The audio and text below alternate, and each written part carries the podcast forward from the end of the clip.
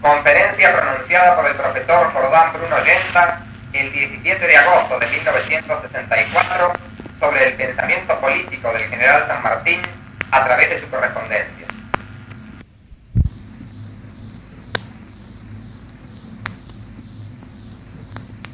Reverenda Madre Superiora, reverendos padres, reverendas religiosas, señoras y señores, camaradas de la Legión, sean mis primeras palabras para agradecer a la reverenda Madre Superiora su deferencia en permitir esta asamblea en homenaje al libertador general San Martín. Y también para agradecer el testimonio generoso y excesivo de mi amigo el padre Quintás, varón de Cristo, varón fuerte y justo, por cuya boca se prodiga inagotable la abundancia de su corazón. Además, quiero leer el fragmento de una glosa dedicada en honor de Santa Rosa de Lima,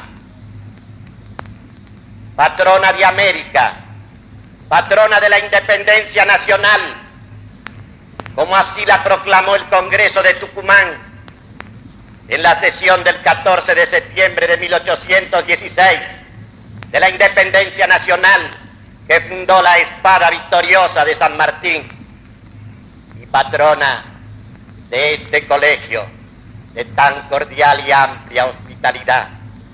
Dice así, hay Lima, ciudad de los virreyes, donde nació una virgen predilecta, tallo joven y fino, que apenas si sostiene carga de amor, un corazón que en rosa se convierte.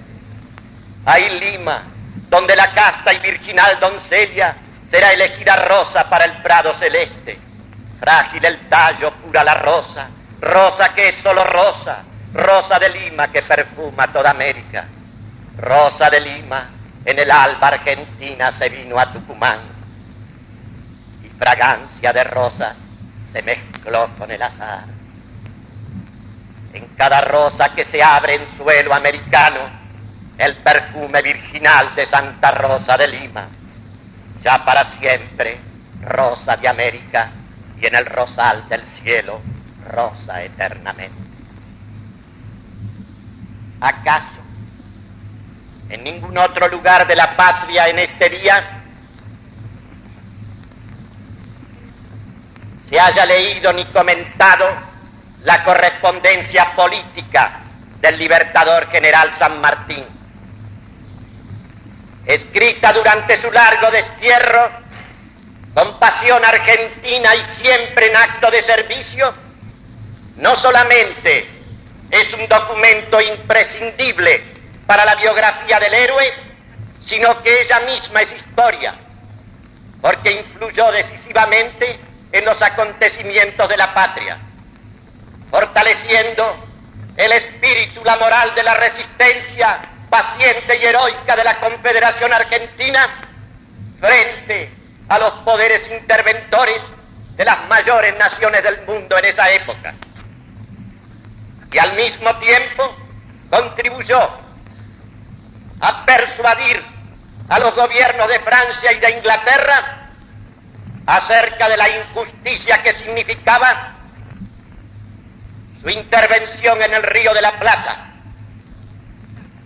y los condujo a firmar los tratados más honrosos que ha firmado la Argentina en toda su historia.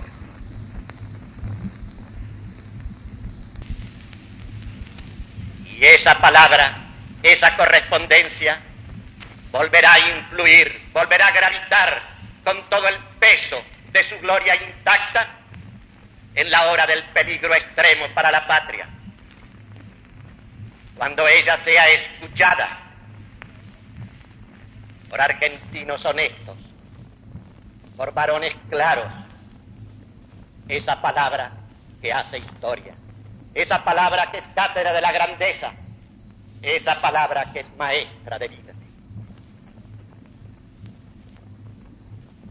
Pero la verdad es que desde Caseros hasta el día de hoy se silencia, se oculta oficialmente la correspondencia política del general San Martín. No figura en los libros de lectura, ni en los textos escolares, ni en las antologías, ni en las cátedras de historia argentina, ni en los gruesos volúmenes que dicta la Academia Nacional de la Historia, ni en las publicaciones del Instituto San Martiniano, y ni siquiera se enseña ni está en las lecciones ni en las arengas de los cuarteles. Claro está que hay excepciones, algunas excepciones, pero la regla oficial es el silencio. Dos son las razones por las cuales se agravia permanentemente con esta omisión la memoria del héroe fundador de la libertad argentina.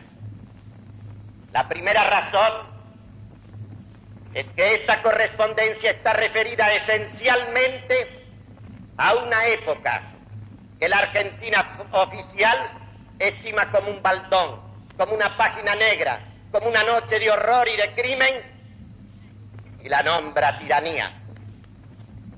Y la segunda razón es un cambio en la esperanza, cambio en la esperanza argentina es decir, en el espíritu y en estilo de la vida que se inicia en caseros y se prolonga hasta el día de hoy. Uno de los hombres más representativos de esa nueva época, Juan Bautista Alberti, nos lo explica en las bases. A la necesidad de gloria ha sucedido la necesidad de provecho y de comodidad ha pasado la época de los héroes. Hoy entramos en la edad del buen sentido. Ha pasado la época de los héroes. No más héroes, sino burgueses emprendedores. No más héroes, sino masas laboriosas y creadoras.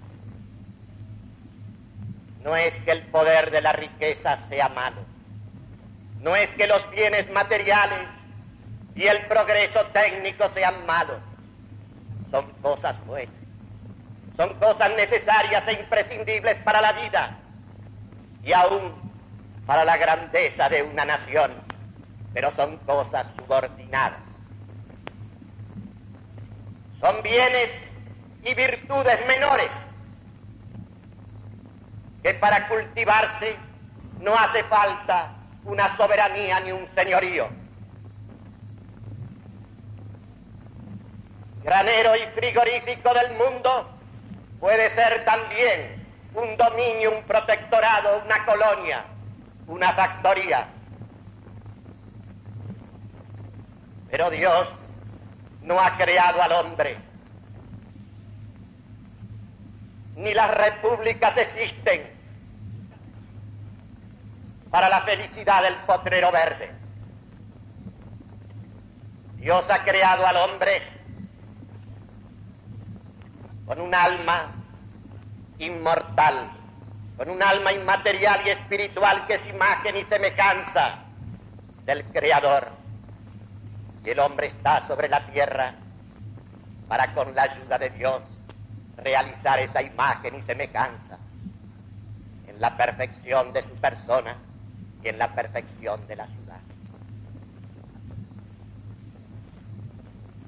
Pero lo cierto es que en 1853 el país se organizó constitucionalmente para ser granero y frigorífico del mundo. Dice Alberti en la base, la constitución debe ser hecha para poblar el suelo solitario para alterar y modificar la condición de la población actual, su misión, según esto, es esencialmente económica. Dice Alberti en las bases de la misión de la Constitución que debe promulgarse en la República Argentina ha de ser esencialmente económica, porque de lo que se trata es poblar el suelo, traer capitales, incorporar la técnica, la industria, el comercio en gran escala. Todo eso era necesario, todo eso era perentorio, pero mucho más que todo eso es la soberanía de la patria. Se quiere inclusive, como ustedes lo acaban de oír, cambiar la condición de la población argentina. Esa población que hizo la soberanía nacional. Esa población heredera y continuadora de la madre España. Descubridora, conquistadora, fundadora de naciones, misionera, imperial, pero jamás imperialista.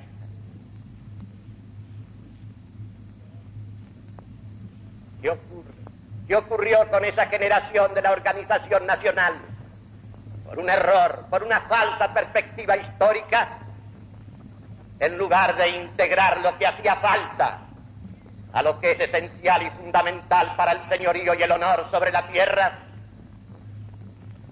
vieron, repito, un cambio en la esperanza, una sustitución de un tiempo nuevo, de un mundo nuevo, signado por lo económico y lo material, al tiempo de los héroes, al tiempo de la vida, que se da en holocausto ante Dios y la patria. Por eso es que nosotros vemos cómo va creciendo la Argentina en riqueza material.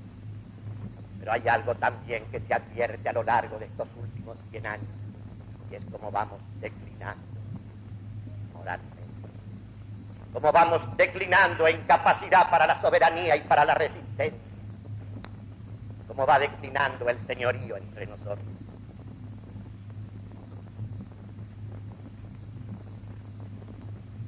Pero ahora nos vamos a ocupar de esa época de la esperanza antigua a la cual está referida la correspondencia de San Martín.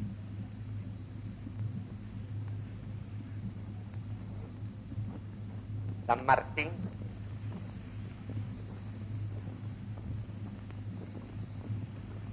la carrera de las armas, como ustedes saben, en el ejército español.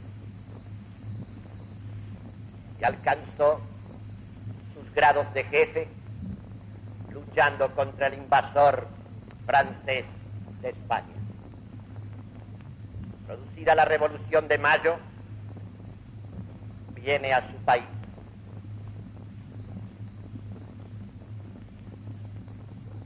y es el creador del ejército de los Andes, es decir, de la fuerza de la soberanía. No fue el primer ejército argentino. El primer ejército argentino fue el de las invasiones inglesas y el que al mando de Saavedra promovió la Revolución de Mayo. Luego hubo una interferencia jacobina y masónica que se expresó en la primera Junta de Mayo en la personalidad de Mariano Moreno que le imprimió un espíritu jacobino y anticatólico a los ejércitos, a los primeros ejércitos libertadores. La consecuencia de ese jacobinismo, de ese espíritu anticristiano, sobre todo del ejército del norte, determinó la pérdida para siempre de las provincias del Alto Perú. Belgrano, que es en nuestra historia un modelo de abnegación y de sacrificio permanente. Belgrano, que era un señor y caballero cristiano y mariano, después de obtener las victorias decisivas de Tucumán y de Salta, cuando deja el mando del ejército del norte y es asumido por San Martín, el primer cuidado de Belgrano es recordarle a San Martín cuál es el espíritu, cuál es la definición, cuál es el sentido que ha de asumir la milicia argentina. Y le dicen una carta muy conocida del año 1814, mi amigo, la guerra no solo la de hacer, la de hacer usted con las armas, sino con la opinión, afianzándose siempre en las virtudes naturales cristianas y religiosas. ¿Acaso se reirá alguno de mis pensamientos? Pero usted no debe dejarse llevar de opiniones exóticas, ni de los hombres que no conocen al país que pisan. Además, por ese medio conseguirá tener usted ejército bien disciplinado. Conserve la bandera que le dejé y no deje de implorar a Nuestra Señora de las Mercedes, nombrándola siempre nuestra generala. Y no olvide los escapularios a la tropa. Deje usted que se rían. Los efectos le resarcirán a usted de la risa de los mentecatos que ven las cosas por encima. Acuérdese usted que es un general cristiano, apostólico y romano.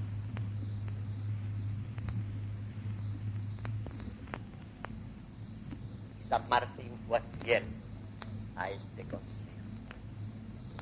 E hizo del ejército una milicia de Cristo y de María, de ese ejército que fundó la soberanía de la patria. Por eso es que después de nombrar la generala a Nuestra Señora del Carmen, inicia su campaña de los Andes, liberta Chile, después de triunfar en Chacabuco y Maipú. Y entonces, agradecido, caballero Mariano le envía al guardián del convento de San Francisco de Mendoza su bastón de general y conductor de los ejércitos de la patria. Y le dice así en la carta por la cual le ordena imponérselo a la Virgen del Carmen. La decidida protección que ha prestado al ejército de los Andes, su patrona y generala, nuestra Madre y Señora del Carmen, son demasiado visibles. Un cristiano reconocimiento me estimula a presentar a dicha señora el adjunto bastón como propiedad suya y como distintivo del mando supremo que tiene sobre dicho ejército mando supremo que tiene sobre el ejército de San Martín es el mando supremo que ha de tener sobre todos los ejércitos mientras exista la patria en soberanía. Nuestra patria soberana es indivisible de la iglesia de Cristo. Por eso cuando declina en nuestra patria la religión católica, declina también el patriotismo.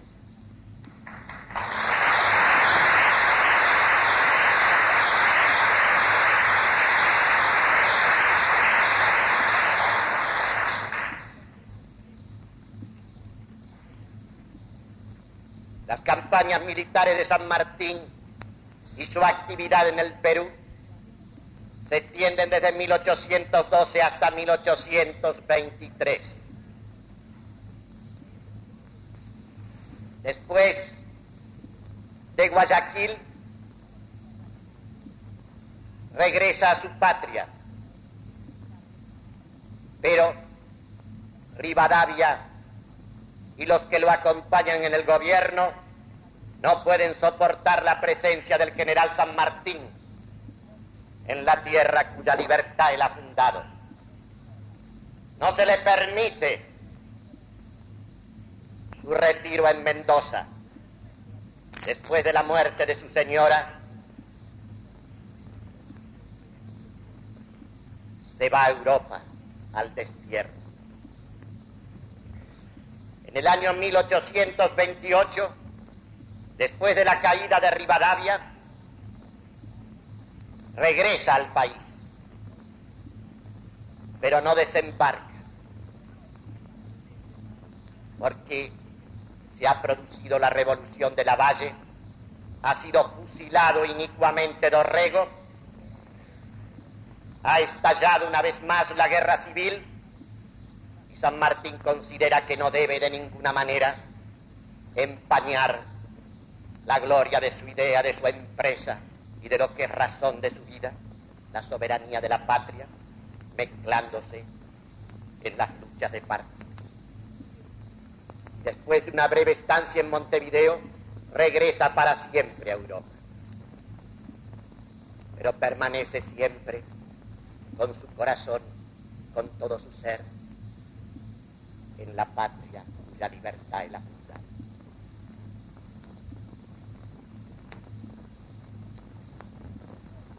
Y aquí vamos a iniciar una correspondencia trascendental para nuestra existencia nacional. Desde Bruselas, en 1830, le escribe a Vicente López Planos acerca de la situación de las provincias unidas del Río de la Plata. Veinte años de tristes y espantosas experiencias y veinte años en busca de una libertad que no ha existido deben hacer pensar a nuestros compatriotas con alguna más solidez y lo dificulto. El mal está en las instituciones y sí solo en las instituciones. Se refiere a las instituciones liberales. A todas esas reformas emprendidas sobre todo en la, en la época de Rivadavia, que lo único que hicieron es ahondar la anarquía y el desorden y preparar la desintegración de la patria. Al punto que habiendo ganado la guerra del Brasil, perdimos la paz. Y la banda oriental se segregó para siempre de la Confederación Argentina. No solo eso, Rivadavia, al mismo tiempo que comprometía la unidad de nuestra patria, atacaba a la religión católica.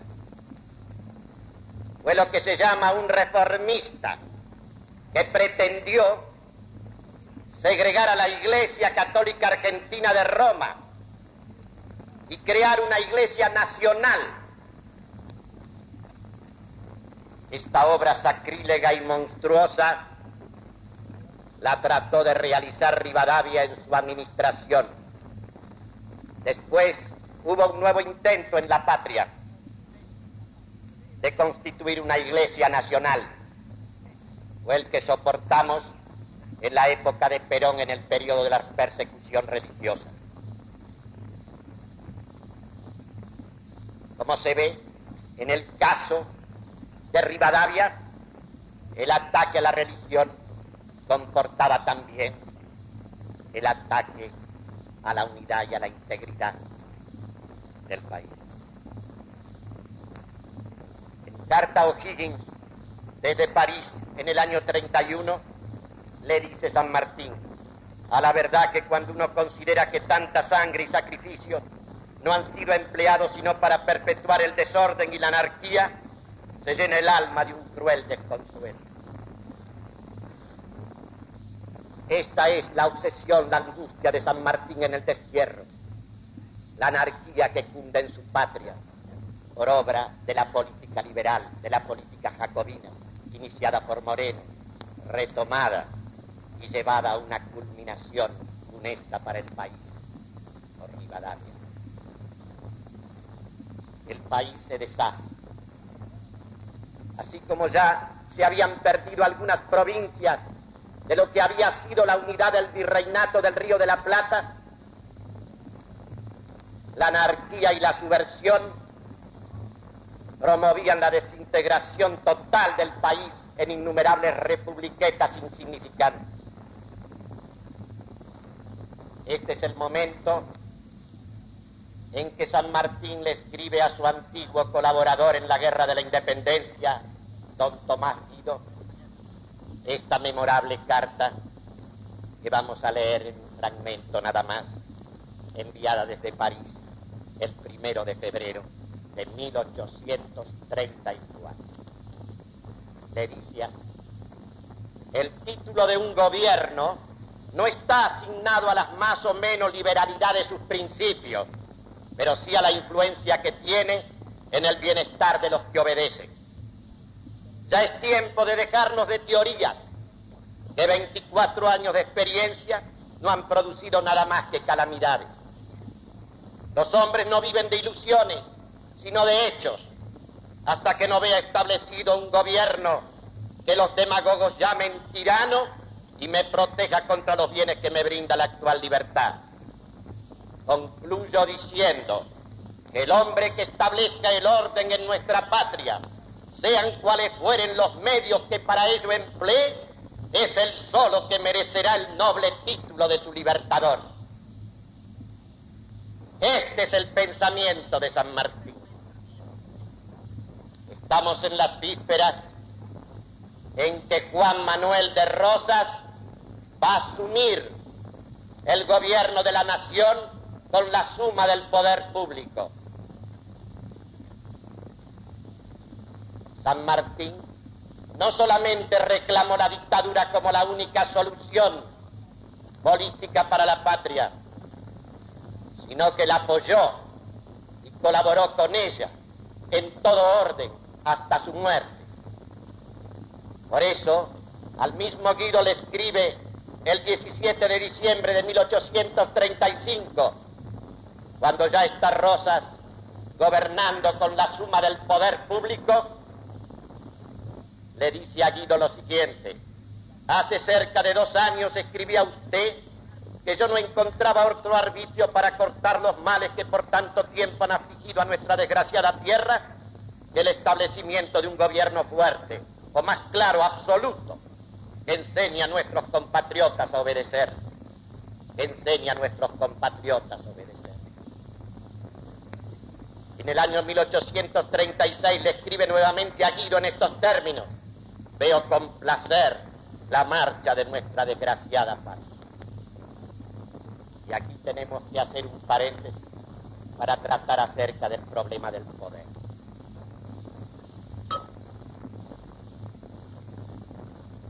Cuando una nación se disgrega por obra de una violencia que se ejercita sobre sus costumbres e instituciones tradicionales,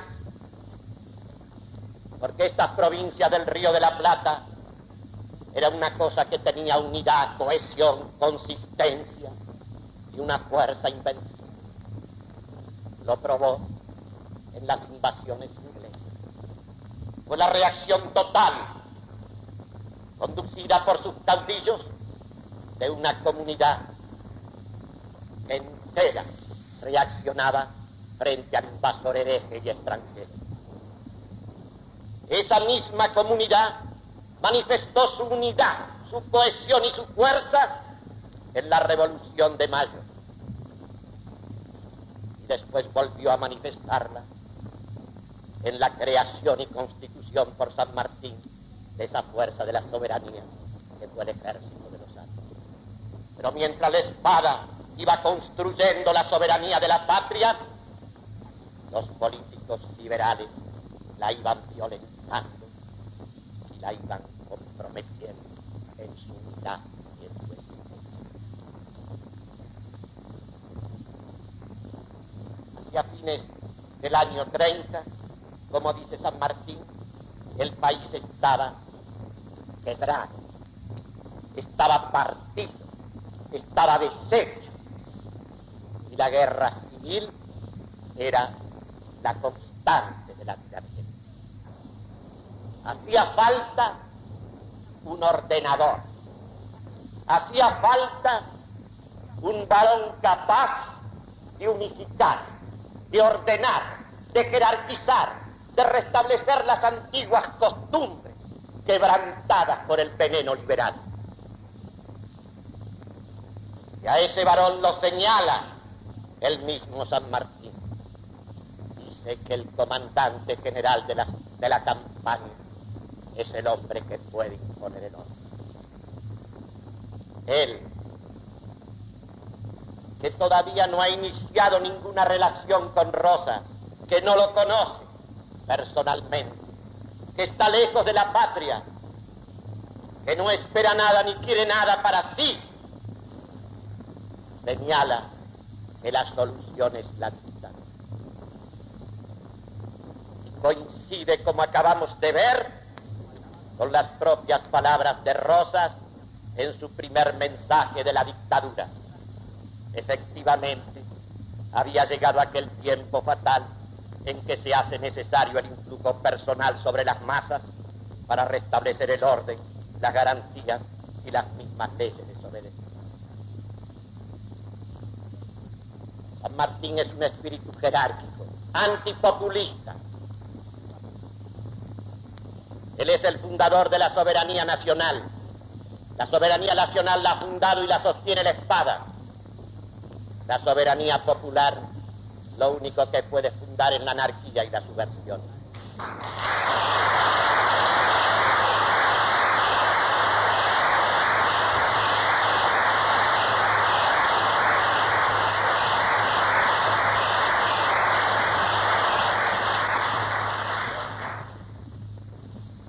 San Martín es un filósofo, es un soldado.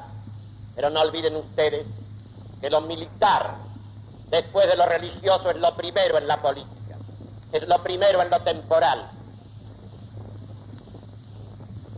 Lo importante, lo decisivo, es que nuestra Santa Iglesia coincide con este criterio de San Martín.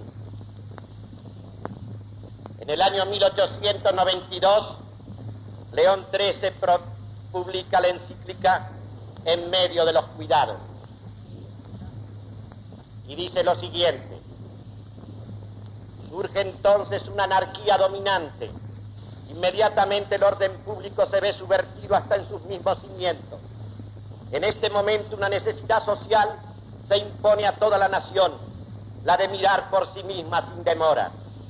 Esta necesidad social justifica la existencia y la constitución de un nuevo régimen político, sea la que sea la forma que adopte, ya que en la hipótesis que estamos hablando, este régimen nuevo está exigido por la recuperación del orden público. En toda hipótesis, el poder político considerado como tal procede de Dios y siempre y en todas partes procede exclusivamente de Dios. Y después de Dios, el bien común es la primera y última ley de la sociedad humana.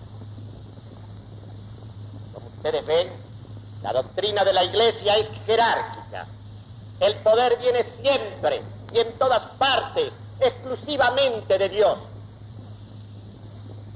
No solo es falsa, no solo es errónea la concepción jacobina del contrato social, sino que también es errónea la concepción de algunos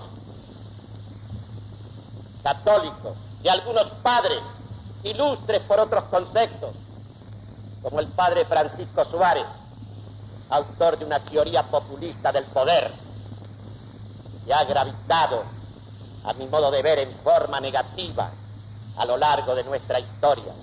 Porque Suárez dice, sí, el poder viene de Dios, pero llega a quienes lo ejercen por la mediación de la comunidad, por la mediación del pueblo, por medio del consentimiento de la multitud. Y esto es una tesis grave, sumamente grave.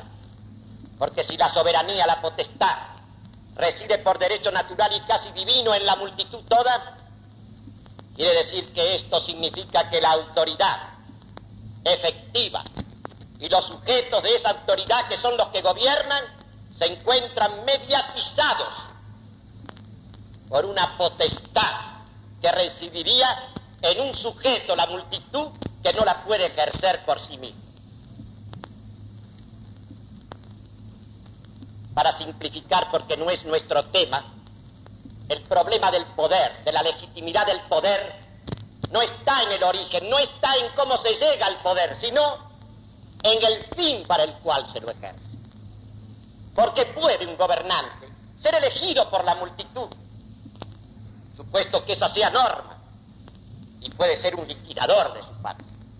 Su gobierno, aunque tenga un origen legal, puede ser un gobierno que destruya su país y por lo tanto ilegítimo, porque la legitimidad está en el fin, en la razón del fin, que es la íntegra razón. Lo importante, como dice León XIII, es que después de Dios el bien común es el supremo criterio para establecer la legitimidad de un gobierno.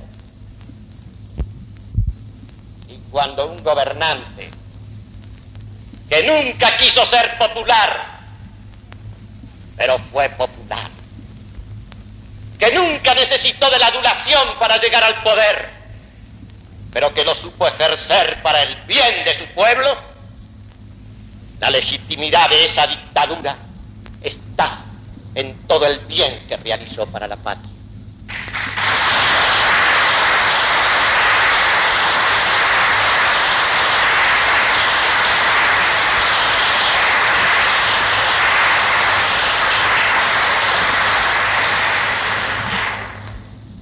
Esta es una cuestión decisiva. Lo que le importa a San Martín es que la anarquía, la disgregación, la subversión, el despedazamiento de la patria sea conjurado, sea contenido, sea superado. Porque el poder lo ha creado Dios para unificar, para ordenar, para jerarquizar. El poder tiene horror, el poder legítimo, la división. Y cuando un varón un verdadero señor, empuña la patria y realiza el orden y la unidad y la salva de la dispersión y la hace tan fuerte como para resistir durante 15 años a los mayores poderes de la tierra, significa que ese varón ha realizado la obra que Dios espera de sus varones y de sus hombres de bien.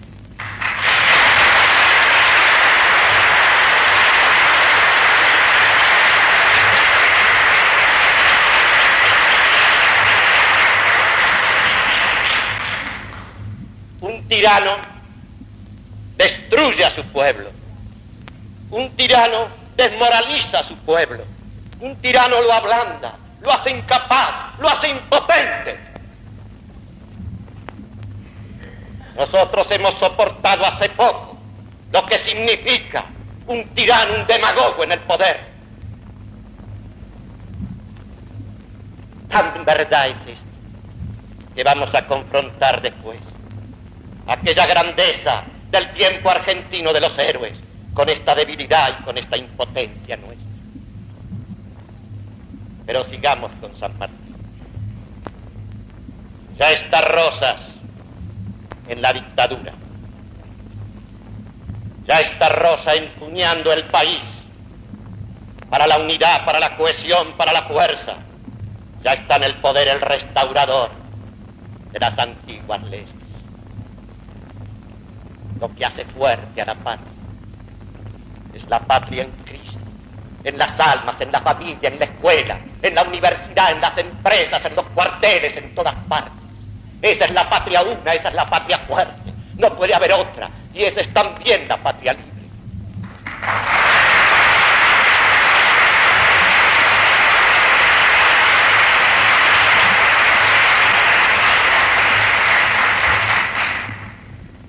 La Confederación Argentina soportó entre 1837 y 1849 tres guerras internacionales y además la conspiración permanente dentro y fuera del país y resistió todo eso.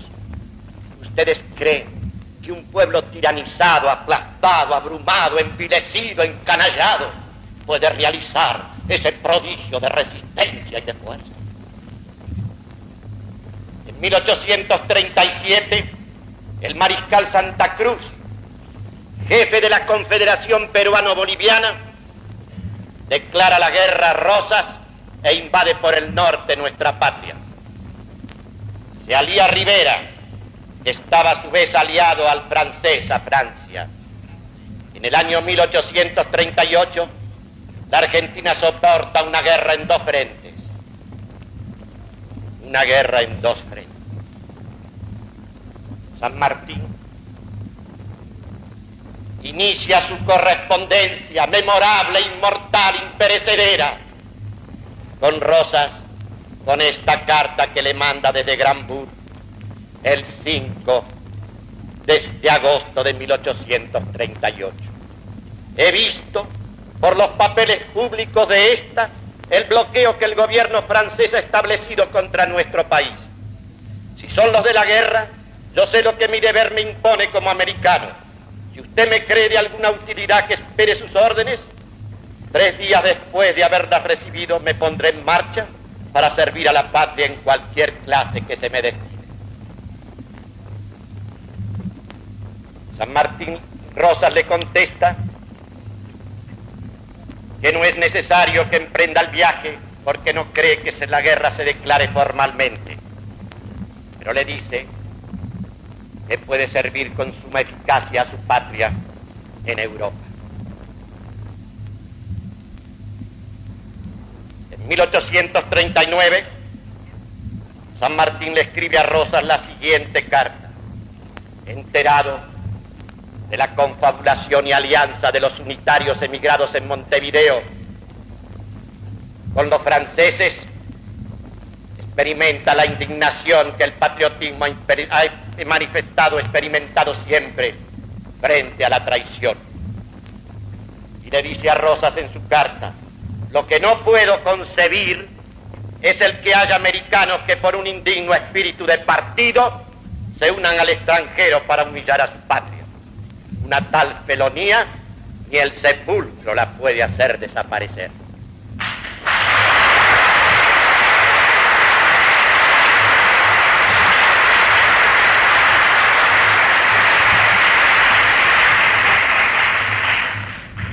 Y ha llegado el momento de confrontar dos actitudes.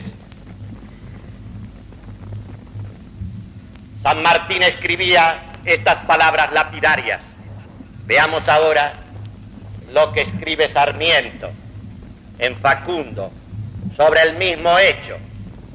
En la parte tercera, capítulo segundo, dice lo siguiente.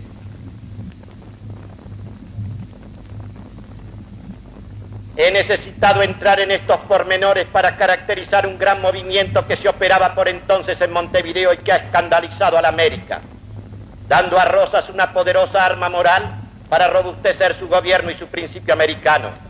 Hablo de la alianza de los enemigos de Rosas con los franceses que bloqueaban a Buenos Aires, que Rosas ha echado en cara eternamente como un baldón a los unitarios.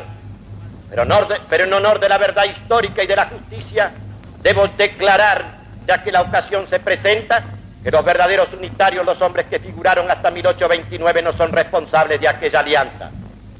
Escuchen bien esto los que cometieron aquel delito del leso americanismo, los que se echaron en brazos de la Francia para salvar la civilización europea, sus instituciones, hábitos e ideas en las orillas del Plata, fueron los jóvenes.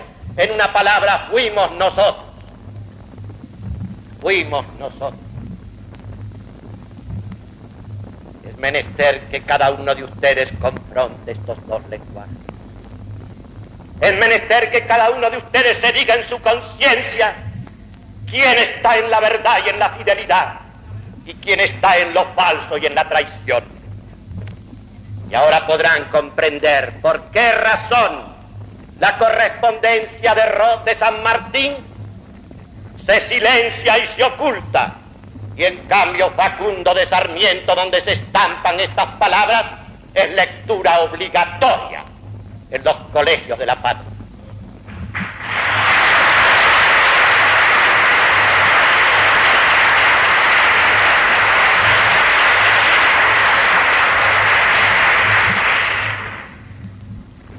Rosas nombra a San Martín ministro plenipotenciario ante el gobierno del Perú. Declina el ofrecimiento por una razón de delicadeza perfectamente comprensible, porque él está demasiado vinculado al Perú, que ha libertado también con su espada. Llega el año 1844 Rosas ha superado el primer conflicto, es decir, los dos primeros conflictos internacionales. En 1844, en plena lucidez, redacta San Martín su testamento. Mediten ustedes de, de qué manera estaba él convencido de que Rosas era el continuador de su obra, era el que consolidaba la soberanía que él había fundado en una de las cláusulas establece lo siguiente. El sable que me ha acompañado en la independencia de América del Sur le será entregado al general de la República Argentina, don Juan Manuel de Rosas, como prueba de la satisfacción que como argentino he tenido al ver la firmeza con que ha sostenido el honor de la República contra los injustas pretensiones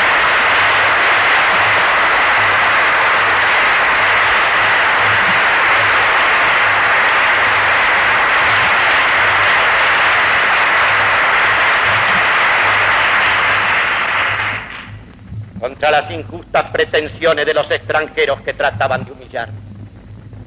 Pero todavía falta la hazaña más grande, la que eleva a la Argentina de Rosas a una altura que jamás ha alcanzado de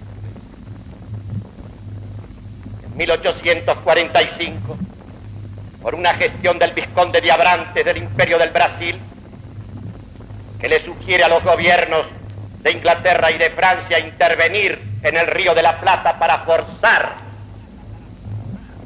la libertad de un mar libre. Pretendían la libertad de un mar libre para nuestro río interior, para nuestros ríos interiores. Ellos, como si ellos permitirían jamás que el Támesis fuera abordado sin sus permisos o que el, al Sena le pasara lo mismo. Se produce el bloqueo conjunto el combate de obligado, esa hazaña de la resistencia argentina. Y entonces San Martín, que está enfermo, que tiene su salud deshecha, que está yendo hacia la ceguera irremediable, le escribe a San Martín, le escribe a Rosas esta carta.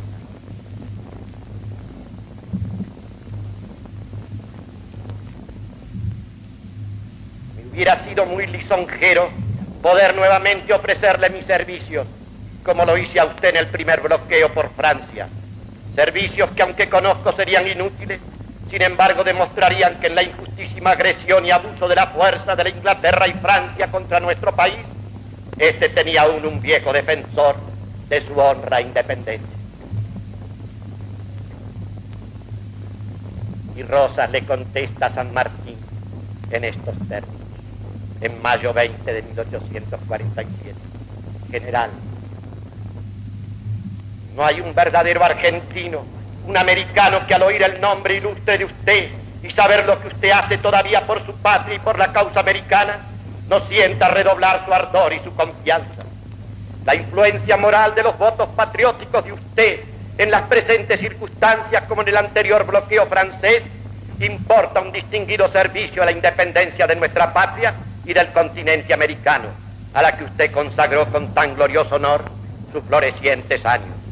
Me es profundamente sensible saber el importante quebranto de la salud de usted. Así enfermo, después de tantas fatigas, usted expresa la grande y dominante idea de toda su vida. La independencia de América es irrevocable, dijo usted después de haber libertado a su patria, a Chile y al Perú. Esto es digno de usted.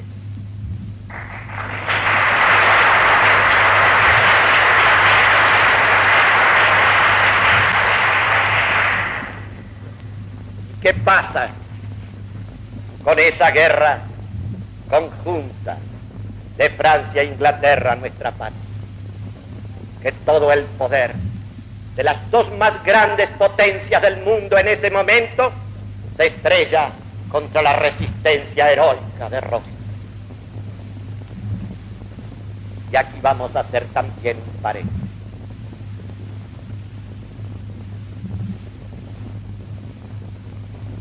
Rosas realizó, como dice Stanislao Ceballos, a quien nos vamos a referir enseguida, esa política de la resistencia diestra, grande y viril. Ingleses y franceses enviaron seis misiones diplomáticas y las seis, las cinco primeras misiones diplomáticas fueron derrotadas por Rosa. Rosa no se dio en nada.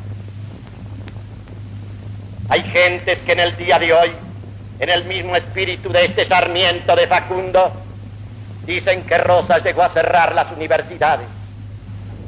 Sí, llegó a cerrar las universidades. Tuvo que limitar las condiciones de vida al extremo, porque tenía que afrontar, porque tuvo que afrontar durante tres años el bloqueo conjunto de Francia y Inglaterra.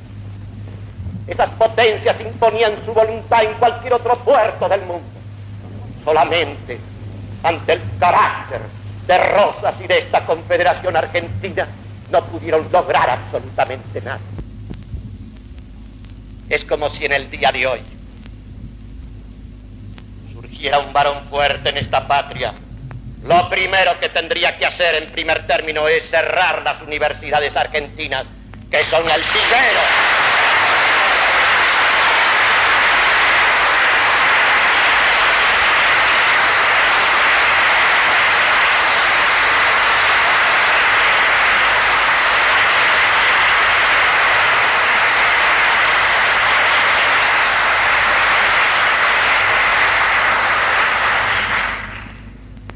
son el vivero del comunismo y el Estado Mayor de la guerra revolucionaria desencadenada en toda América.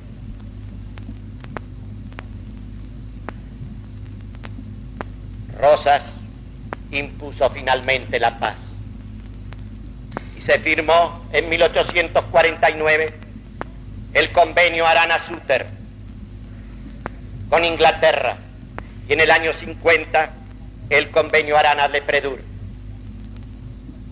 jefe de la escuadra francesa. Y entonces ocurrió algo que vamos a comentar a través de la palabra de Stanislao Ceballos. La Argentina de Rosas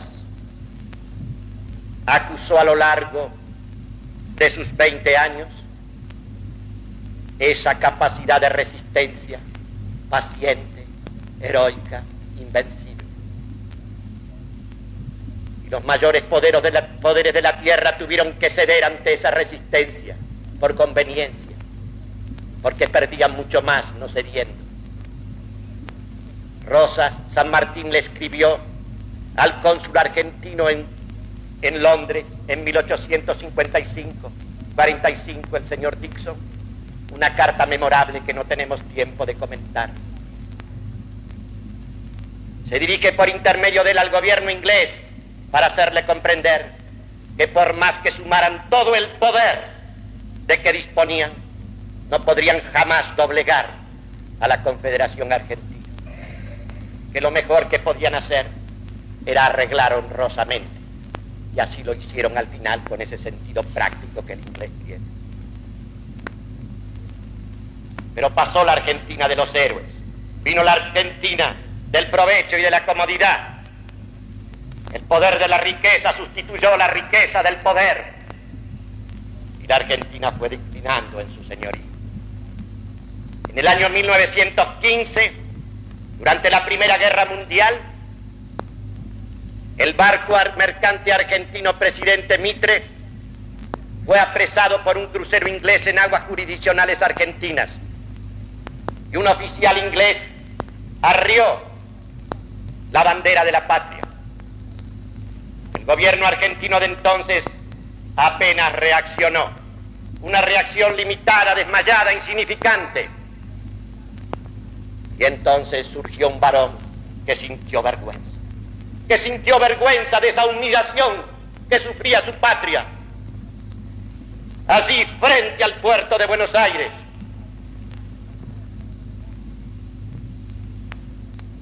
Fue el diputado nacional Estanislao Ceballos y a pesar de ser liberal, sintió vergüenza. Pronunció un discurso que todos ustedes deben leer los que no lo conocen. Vayan a la biblioteca del Congreso Nacional o la Biblioteca Nacional. y allí el cuarto tomo del diario de sesiones del año 1915 y lean esa página memorable. Me voy a limitar me voy a limitar al final de su discurso. Dice así dijo así Estanislao Ceballos, refiriéndose al momento en que llega la última misión diplomática encabezada por el señor Suter. Entonces Rosas hizo bajar a tierra a Mr. Suter, que resistía el artículo tercero relativo al saludo del pabellón y el artículo quinto sobre el derecho de los ríos. Al fin capituló, aceptando los dos artículos, es decir, la fórmula HUD, largamente resistida por los aliados y sus diez plenipotenciarios sucesivamente derrotados por el carácter de Rosas, que era toda la fuerza del país. Al día siguiente, señor presidente, al día siguiente, señor presidente, sin que nadie le requiriera a la Gran Bretaña el cumplimiento del tratado, entraba en los pozos la corbeta Hardy y enarbolando el pabellón argentino al tope de la proa, hizo el saludo de 21 cañonazos, quedando cumplida la paz.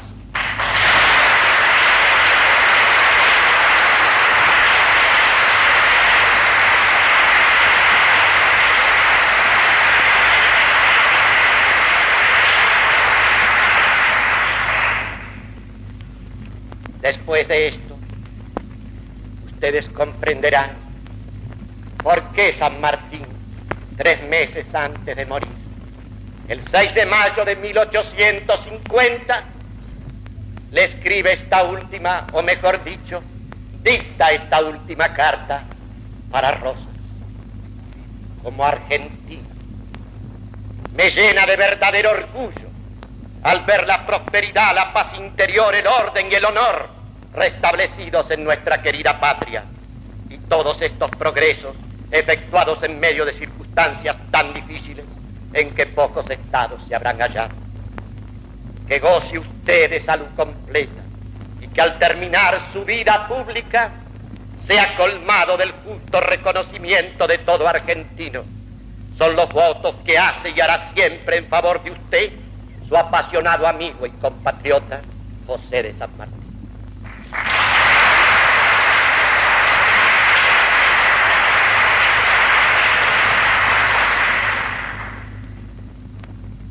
1915, la Argentina es un país próspero.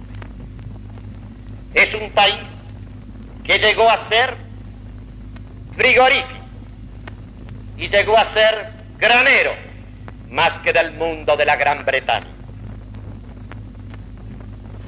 Toda la riqueza material estaba aquí.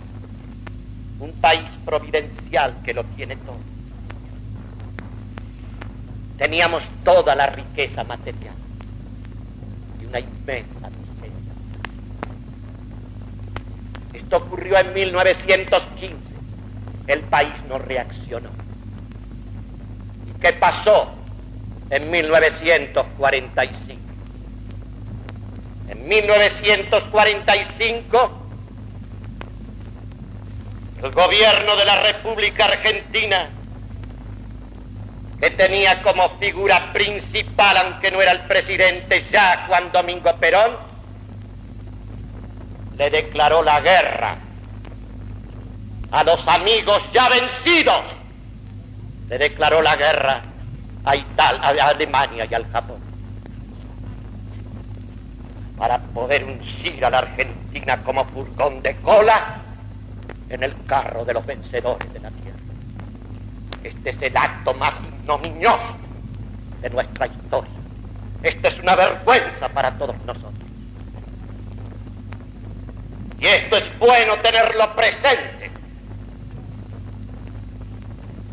Porque desgraciadamente, a partir de entonces, ya no se ha hablado más de soberanía nacional y no se habla de otra cosa nada más que de soberanía popular.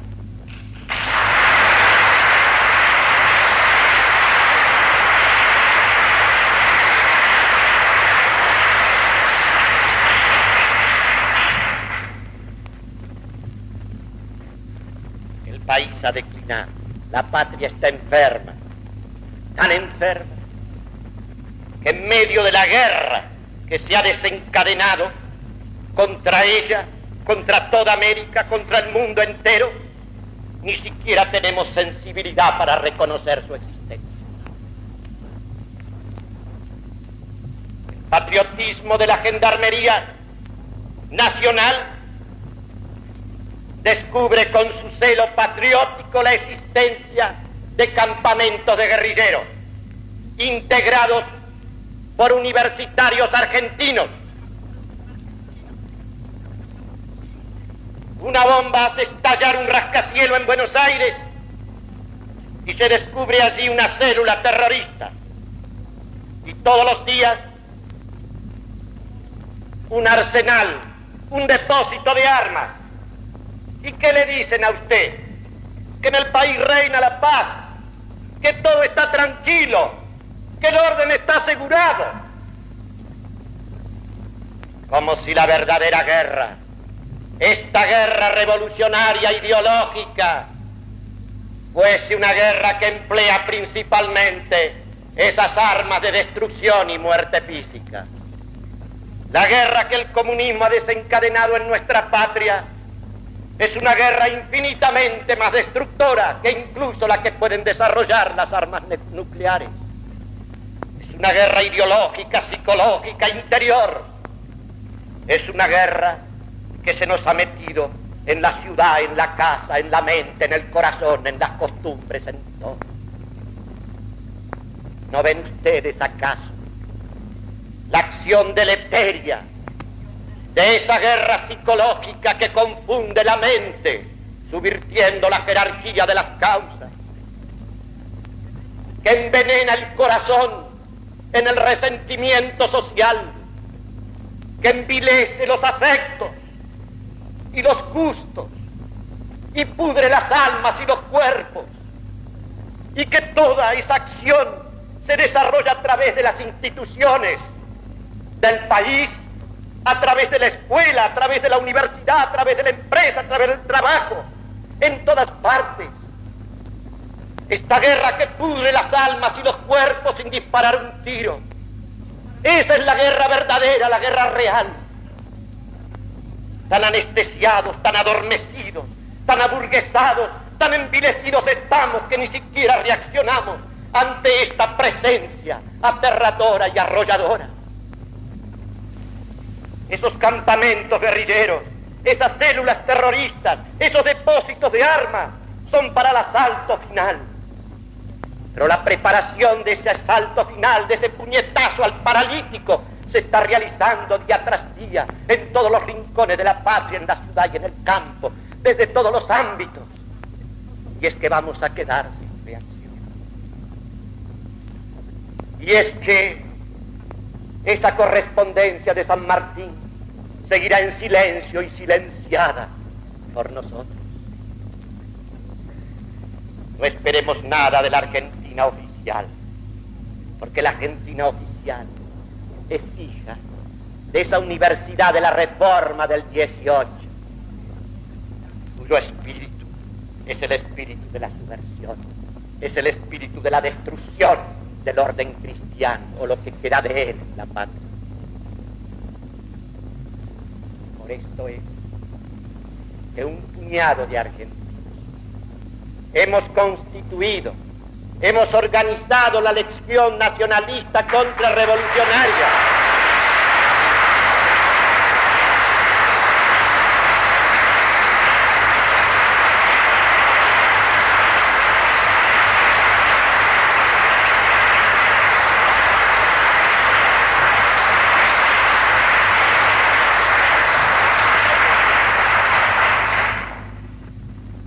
Justamente para enfrentar la guerra revolucionaria.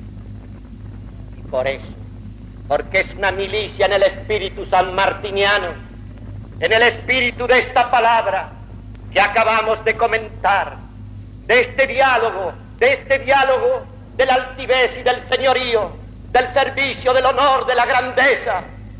Por esto es que lo que queremos es restablecer la patria en Cristo primero en nuestra alma, en nuestra actitud y en nuestra conducta entera.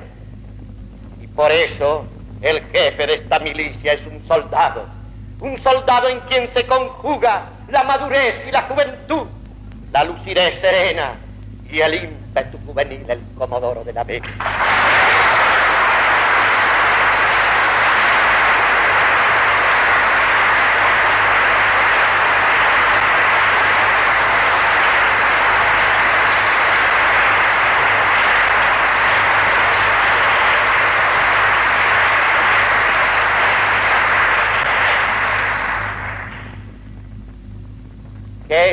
¿Qué es lo que queremos?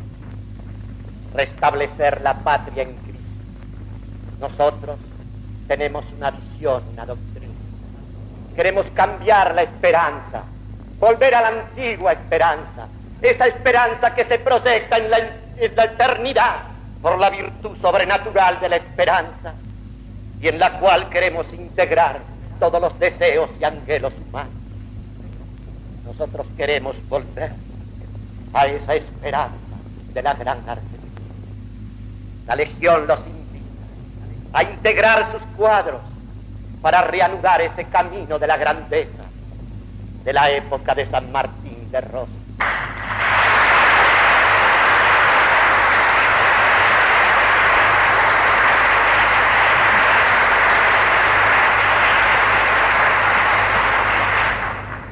Fundamento inmediato de la patria y de la república es el alma inmaterial e inmortal. En ella tenemos que edificarla, en hábitos sobrenaturales y naturales, de sabiduría divina y humana, de virtudes esenciales. Nosotros tenemos que edificar la patria en nuestra alma y proyectarla en ese reflejo ampliado de la ciudad y de la república.